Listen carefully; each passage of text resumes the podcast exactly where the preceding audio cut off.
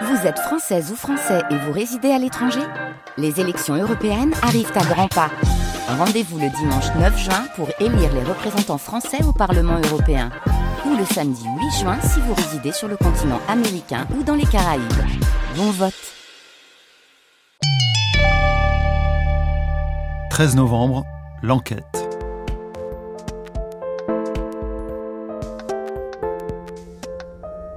Une série en podcast de France Inter.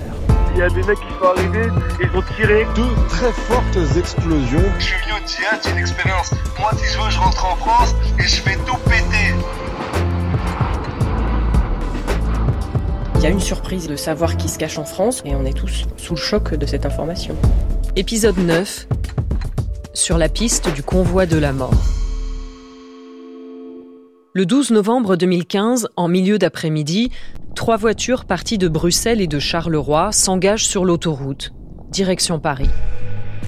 Ces trois voitures qui se suivent, raconte l'un des passagers, c'est le convoi de la mort. Les futurs tireurs du Bataclan, Samia Mimour, Omar Mostefaï et Foued Mohamed Agad, ouvrent la route avec Bilal Atfi, le dernier kamikaze du Stade de France. Dans la voiture du milieu, trois amis de Molenbeek roulent en fumant et en écoutant des chants religieux. Salah Abdeslam, le seul qui n'est pas allé en Syrie, son frère Brahim et leur ami Mohamed Abrini. Les deux derniers ont fait un court séjour au sein du groupe État islamique. Abdelhamid Abaoud, le chef du commando, ferme le banc avec Shaki Bakrou, un autre Belge, et les deux Irakiens. À l'arrière, ils ont les armes et les explosifs. Les attentats sont prévus le lendemain. Tous ces gars-là vont mourir, relate Mohamed Abrini. Tous sauf quatre, à commencer par lui. Après quelques heures dans la planque réservée près de Paris, Mohamed Abrini appelle un taxi. Il est plus de minuit, il négocie un retour à Bruxelles pour 450 euros. Le 13 novembre, après le parcours meurtrier des terrasses, Abdelhamid Abaoud et Shaki Bakrou disparaissent, à pied, vers 22h30. Au même moment, Salah Abdeslam appelle des amis à l'aide pour qu'ils viennent le récupérer. Cette nuit-là, des milliers de personnes cherchent leurs proches. Jean Reinhardt, avocat réputé, partage cette angoisse. Son neveu Valentin, 26 ans, était au Bataclan avec sa compagne Eva. On se téléphone beaucoup, on s'échange énormément, on s'inquiète encore plus. Tombe assez rapidement dans la nuit une première information que Eva est blessée, qu'elle est à l'hôpital. Je passe des dizaines d'appels pour essayer d'avoir un renseignement et je m'aperçois que c'est le chaos le plus total. 4 heures, 5 heures du matin, 6 heures, on envoie les uns les autres dans les hôpitaux avec les photos, ce qui a été fait par beaucoup d'autres personnes. Et euh, à 9h30 euh, du matin ou 10h moins le quart, je reçois le coup de fil douloureux. Euh. La suite, ben, c'est des petits gestes, des grandes douleurs, des grandes embrassades et cette détermination forte de se dire mais comment tout cela a pu se passer? Est-ce qu'on a produit ces monstres? Et puis avec ce sentiment est très difficile à vivre de dire mais donc je ne le reverrai pas. Pour aider à retrouver les terroristes, la police lance un appel à témoins. Elle va recevoir près de 17 000 coups de téléphone, la plupart sans intérêt, jusqu'au dimanche 15 novembre. Sonia, une mère de famille de Seine-Saint-Denis, affirme avoir vu Abdelhamid Abaoud. La magistrate Camille Hennetier, à l'époque chef de la section antiterroriste du parquet de Paris, est alertée. On est informé à 17h par la sous-direction antiterroriste qui est en charge de la coordination de l'enquête de ce que euh, effectivement une jeune femme a euh, appelé le numéro 197 et a livré des informations qui paraissent immédiatement assez crédibles. Et qui vont vite être vérifiées, même si les enquêteurs ne s'attendaient pas à voir surgir en France le djihadiste qui faisait tourner l'usine des kamikazes à Raqqa. Il y a une surprise évidemment de savoir qui se cache en France et ça va être confirmé par les surveillances par la suite. Alors pas avec certitude parce que il se trouve qu'il a changé. Abdelhamid Abaoud, c'est quelqu'un dont nous parlent beaucoup les autorités belges depuis 2014 et évidemment, il est considéré comme quelqu'un d'extrêmement dangereux. Donc euh, oui, c'est une information capitale et on est tous euh, sous le choc de cette information. Sonia, c'est le surnom du témoin, héberge une amie, Asna, une jeune femme un peu perdue, qui est amoureuse de son cousin, Abdelhamid Abaoud. Au lendemain du 13 novembre, un homme appelle Asna de Belgique et lui demande justement d'aider Abaoud. Il se cache dans une zone industrielle au nord de Paris. Sonia accompagne Asna jusqu'à Aubervilliers. Un homme sort du buisson conspiratif, c'est l'expression judiciaire. Sonia reconnaît le djihadiste qu'elle a vu sur une vidéo, celui qui traînait des cadavres en Syrie. Je dis, monsieur, vous êtes qui? Parce qu'il me dit bonjour, il me serre la main. Je lui pose la question, vous êtes qui? Et là, il me dit, Abdelhamid Abaoud. Sonia, un an plus tard, sur France 2, la voix a été modifiée. Elle aussi constate qu'Abaoud a changé d'allure. Il n'est pas euh, tout barbu comme dans la vidéo. Il a un bob sur la tête, un bon burst et des chaussures oranges. Vous, voyez un terroriste avec des chaussures oranges Flashy là comme ça. Dans la nuit, tu voyais que ça. Je n'ai pas rencontré Sonia. On ne sait pas où elle vit aujourd'hui. Elle est la première personne à avoir été placée sous le statut de témoin protégé créé spécialement par une loi de juin 2016.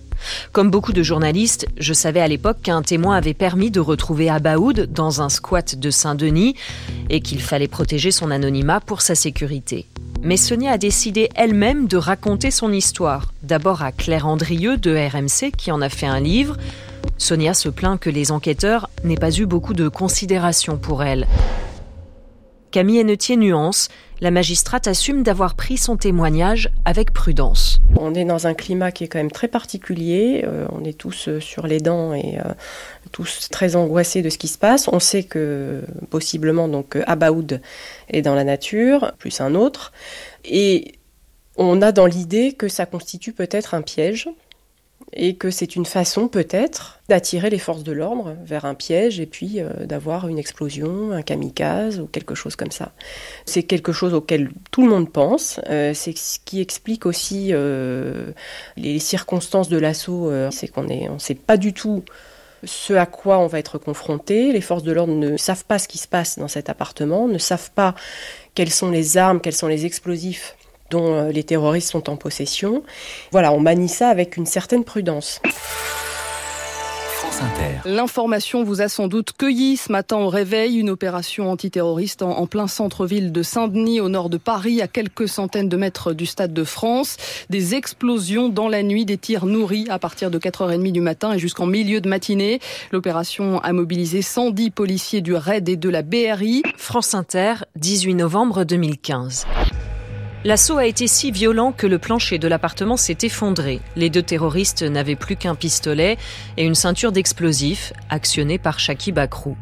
Dans les décombres sont aussi retrouvés les corps d'Abdelhamid Abaoud et de sa cousine Asna. Elle est morte asphyxiée sous les gravats. À l'extérieur, un nouveau personnage a fait son apparition sur l'écran de BFM TV. Ouais, j'ai appris que c'était chez moi. C'est-à-dire bah, J'ai appris que c'était chez moi et que les individus sont retranchés chez moi et que voilà. J'étais pas au courant que c'était des terroristes. On m'a demandé de rendre service, j'ai rendu service, monsieur. Le logeur, Jawad Ben Daoud, a été condamné en appel à 4 ans de prison. Le témoin, Sonia, a sans doute évité un nouveau drame. Abaoud avait demandé à sa cousine Asna de lui acheter des costumes pour commettre un attentat à la défense. De la bouche du chef des commandos du 13 novembre, Sonia a aussi entendu ceci. Il m'a dit on est rentré sans document officiel et qu'ils sont rentrés à plusieurs, qu'avec lui il y a des Syriens, il y a des Irakiens, il y a des Français, il y a des Allemands, il y a des Anglais. Me dit qu'ils sont rentrés à 90 et qu'ils sont un peu partout en Ile-de-France. Ces 90 revenants évoqués par Abaoud, cela fait partie des dernières zones d'ombre. Même si la crainte de possibles cellules dormantes est devenue moins prégnante au fil du temps, explique Mathieu Suc, journaliste à Mediapart. Abaoud va se vanter auprès de sa cousine au lendemain du 13 novembre d'avoir infiltré 90 euh, djihadistes en région parisienne. Les 90 en région parisienne, c'est vraisemblablement faux. Après, euh, il y a toujours eu une angoisse euh, au sein des services de renseignement, c'est voir combien y en a-t-il infiltrés par le HID depuis euh, l'automne 2014, courant 2015, pour frapper? Et effectivement, dans les mois qui ont suivi le 13 novembre, les services de renseignement vont mettre la main au fur et à mesure sur tel ou tel homme, en France ou ailleurs, qui avait été infiltré par le I. Donc j'ai compté tout ça. On était encore très loin du compte des 90. Il y a toujours cette crainte d'éventuelles cellules dormantes, parce qu'il peut y en avoir encore. Alors, c'est un danger. Maintenant, un danger plus ou moins lointain pour l'heure, pour euh, différentes raisons. C'est que euh, l'État islamique, avec la perte de son califat et les défaites sur le terrain euh, syro-irakien, n'a plus les moyens d'assurer la logistique telle qu'elle était. Et d'ailleurs, on voit bien que les attentats, le mode opératoire a évolué et on n'a plus des choses aussi sophistiquées avec autant d'armes de guerre que pouvaient avoir les auteurs des attentats du 13 novembre depuis mi-2016 en gros.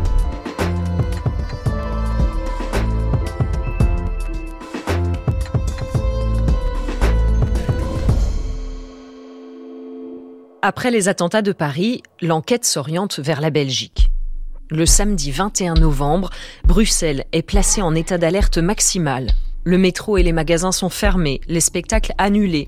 La police multiplie les perquisitions et les interpellations. Ce qui se passe, c'est qu'un soir, on a une information euh, qui nous arrive comme quoi des attentats sont imminents. Je ne vais pas rentrer dans les détails par rapport à ça. Frédéric Van Leuve, procureur fédéral de Belgique. Et alors on décide de lancer une vague de perquisitions immédiatement sur la plupart des objectifs que l'on avait cernés. On le fait euh, dans l'espace d'un soir et même le lendemain. On demande à ce moment-là aux médias et aux réseaux sociaux de ne pas diffuser l'information et surtout de ne pas diffuser les endroits où ont eu les perquisitions pour la sécurité aussi des personnes et des policiers qui vont intervenir, et surtout pour pouvoir faire ces opérations sans euh, éveiller l'attention aussi d'autres personnes.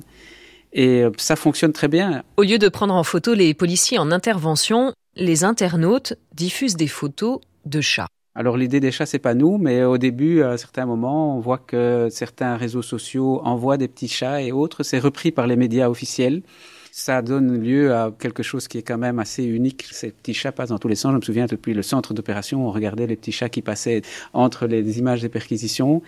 Et en même temps, ça nous a énormément aidé. Se sentir comme ça soutenu par la population, ça a été très important. Les enquêteurs français et belges épluchent des centaines d'heures d'écoute téléphonique, une montagne d'images de vidéosurveillance, d'expertise ADN et de données numériques.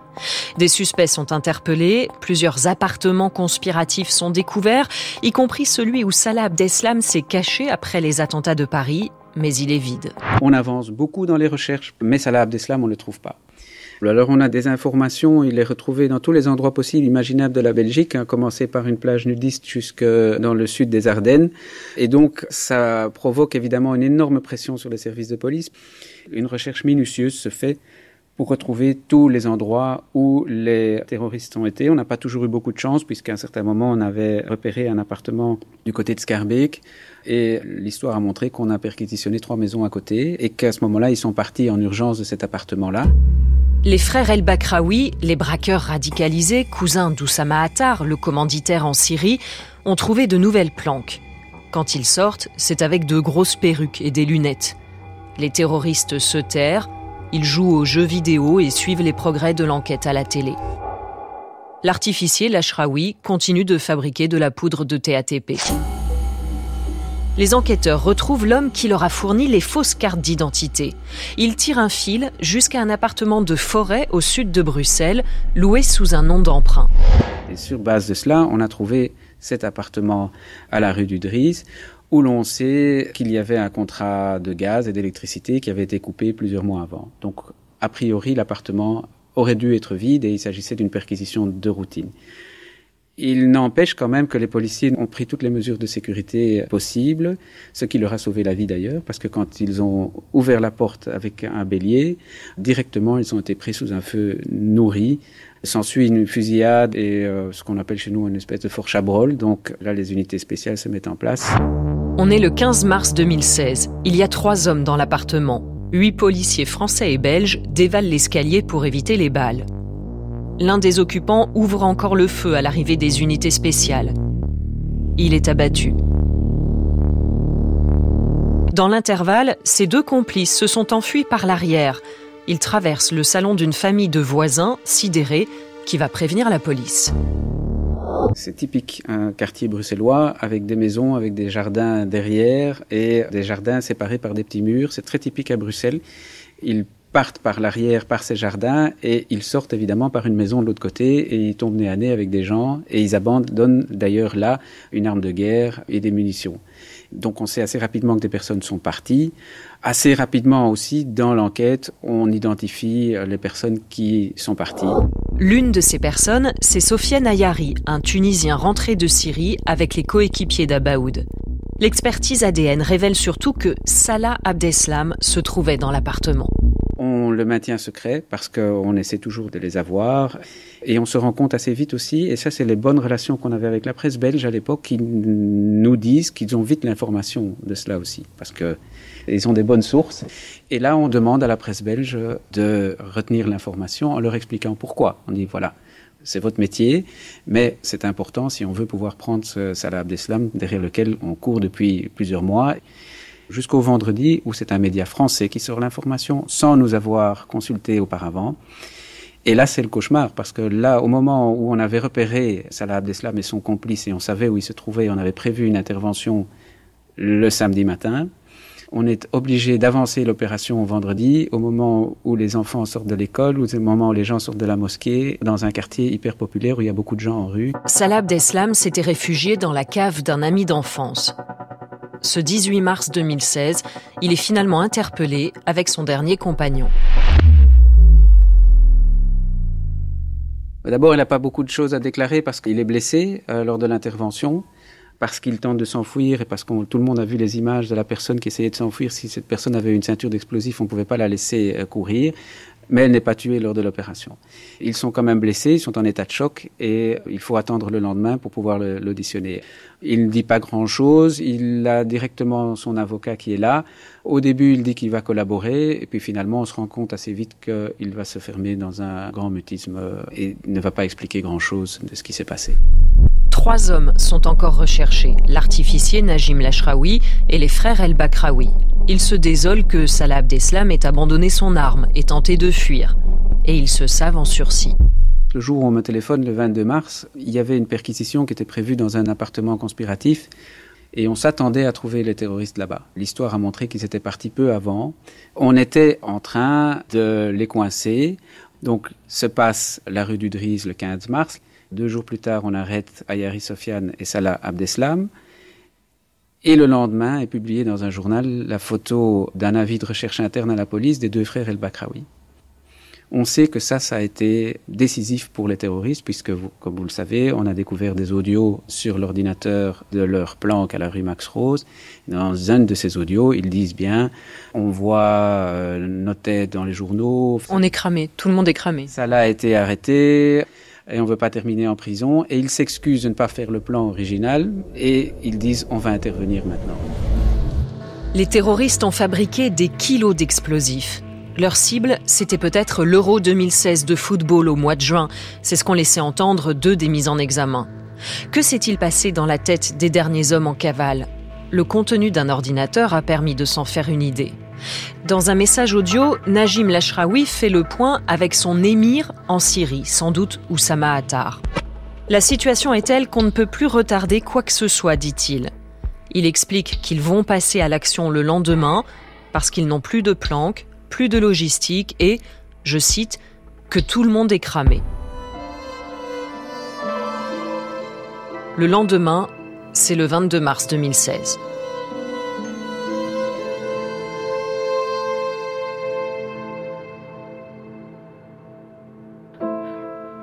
Les attentats de Bruxelles ont fait 32 morts.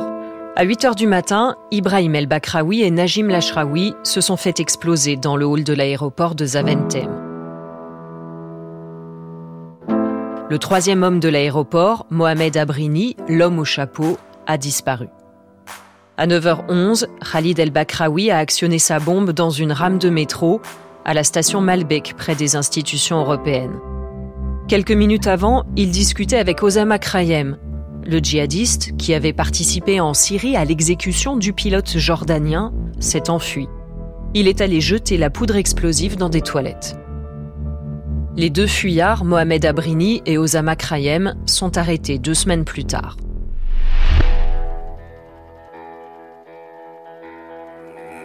En Irak et en Syrie, le groupe État islamique est attaqué sur tous les fronts.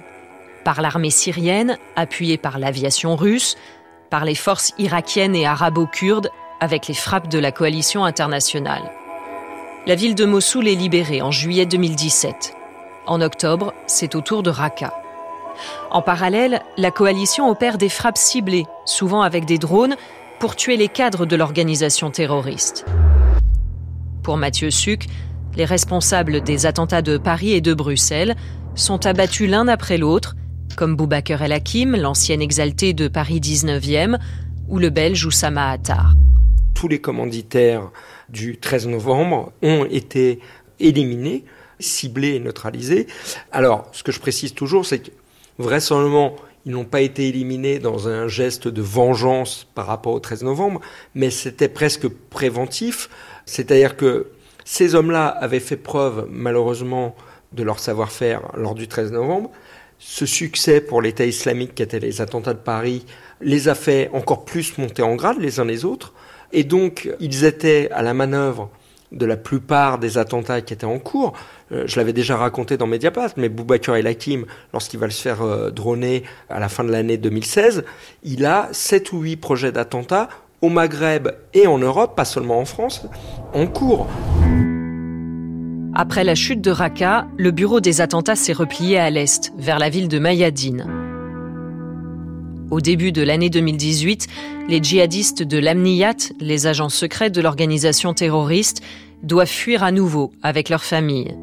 D'après une revenante, c'est à ce moment-là que toutes les femmes des terroristes des attentats de Paris auraient été tuées, avec leurs enfants, dans un bombardement de l'armée syrienne. Une partie des survivants va se terrer à Baghouz. Leur nom est à chaque fois cité lorsqu'on parle des attentats du 13 novembre. Les frères Klein, partis en Syrie en 2015. Fabien a été tué hier à Baghouz. Le cadet Jean-Michel, gravement blessé à ses côtés. Une frappe de drone américain avec les services de renseignement français. Le père d'une victime du Bataclan aurait préféré qu'il soit jugé. France Inter. France Inter, 21 février 2019. Jean-Michel Klein succombe à ses blessures. Les auteurs de la revendication des attentats ont été abattus. Cinq ans après sa proclamation, le pseudo-califat, qui régna sur un territoire grand comme l'Angleterre, est peu à peu réduit en cendres. Le 27 octobre 2019, au moment où j'achève cette série, les États-Unis annoncent la mort de son chef, Abu Bakr al-Baghdadi. Délogé par un raid des forces spéciales dans le nord de la Syrie, il s'est fait exploser. Cet Irakien de 48 ans avait fait des études religieuses avant de basculer dans l'insurrection après l'intervention américaine en Irak en 2003. Pas très charismatique, Abu Bakr al-Baghdadi n'apparaissait que très rarement en public. Il a sans doute validé en personne le projet des attentats du 13 novembre. Le groupe État islamique revient à la clandestinité, mais il a essaimé dans plusieurs dizaines de pays, du Nigeria au Bangladesh. Des centaines de djihadistes européens sont supposés morts ou font l'objet de procédures judiciaires depuis leur retour. D'autres ont disparu ou attendent un sort incertain dans des prisons en Syrie et en Irak. Pour l'ancien juge antiterroriste Marc Trévidic, l'organisation terroriste conserve son pouvoir d'attraction. C'est une situation d'attente. Pour les gens euh, qui nous veulent du mal, ils se planquent, c'est-à-dire qu'ils font canard. Ils sont désorganisés, ils ont tout le temps, rien qui presse. Aujourd'hui, ils ne savent pas trop quoi faire ni comment. Ils attendent de voir ce qui va se passer côté État islamique, et puis à un moment donné, ça se réorganisera. Vous n'êtes pas très optimiste, quoi. C'est pas la fin de la ah bah, menace qu'on a connue. Euh. Bah non, mais la montée de la radicalisation et puis du djihadisme violent, hein, c'est sur 30 ans. Hein. donc ça ne va pas disparaître du jour au lendemain. Il n'y a pas de miracle non plus euh, dans ce domaine-là.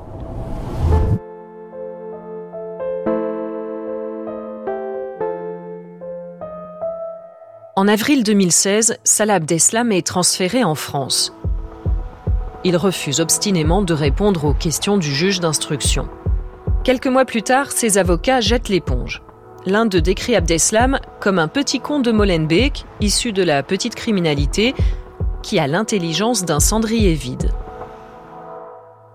À la maison d'arrêt de Fleury-Mérogis, près de Paris, des cellules ont été aménagées pour qu'il soit surveillé en permanence. Un an plus tard, Même l'avocat Jean Reinhardt, qui défend tout un groupe de partis civils, s'inquiète pour sa santé mentale.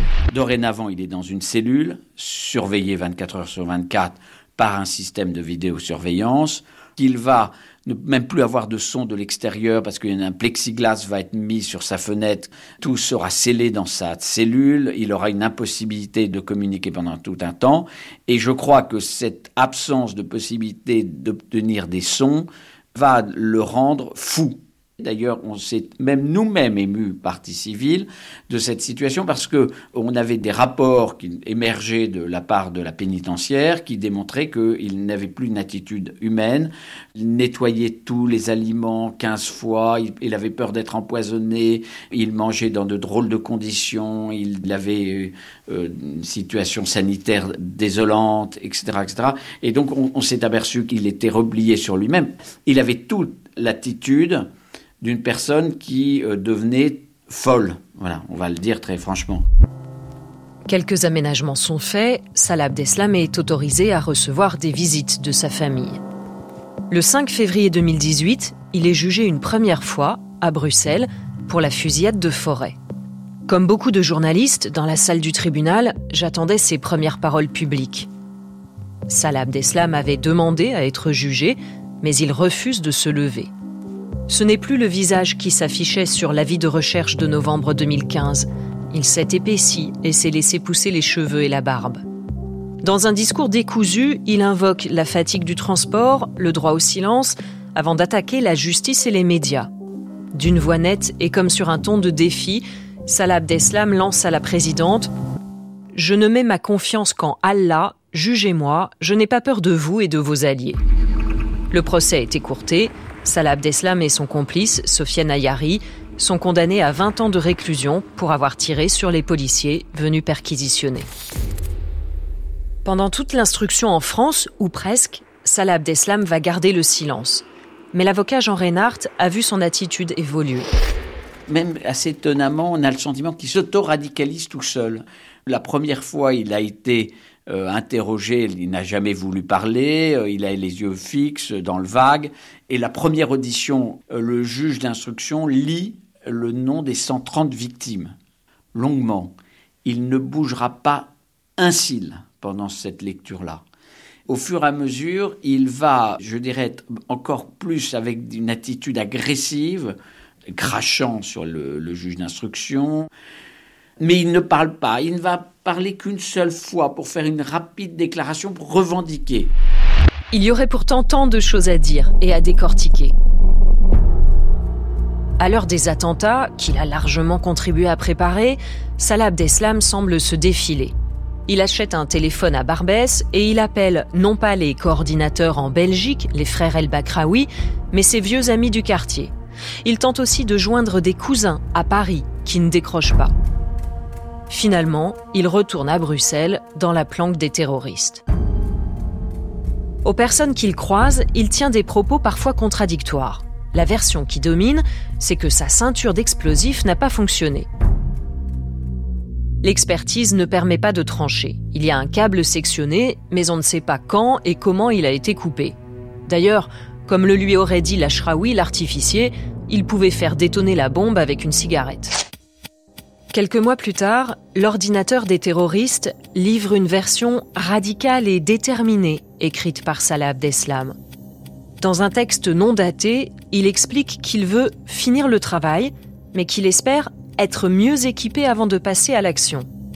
Il révèle que s'il n'est pas parti en Syrie, comme beaucoup de jeunes de son entourage, c'est parce qu'on lui aurait demandé de ne pas se griller pour pouvoir, je cite, travailler ici avec mon frère. De tous ces éléments, Jean Reinhardt retient que, pour son rôle dans les attentats de Paris, il y a toujours un doute. Le 13 novembre soir, il ne va pas aller au bout. Sa ceinture d'explosifs, il va l'abandonner, on le sait bien, dans une poubelle. Et est-ce que parce qu'elle ne fonctionnait pas, est-ce que finalement il a eu peur? Est-ce qu'il est dans un conflit à ce moment-là? Est-ce que sa conscience le guide vers cela? Mais qu'il parle. On a besoin de nous, tous, mais nous tous, société, on a besoin de savoir exactement pourquoi, qu'est-ce qui s'est passé exactement à cet instant-là dans sa tête.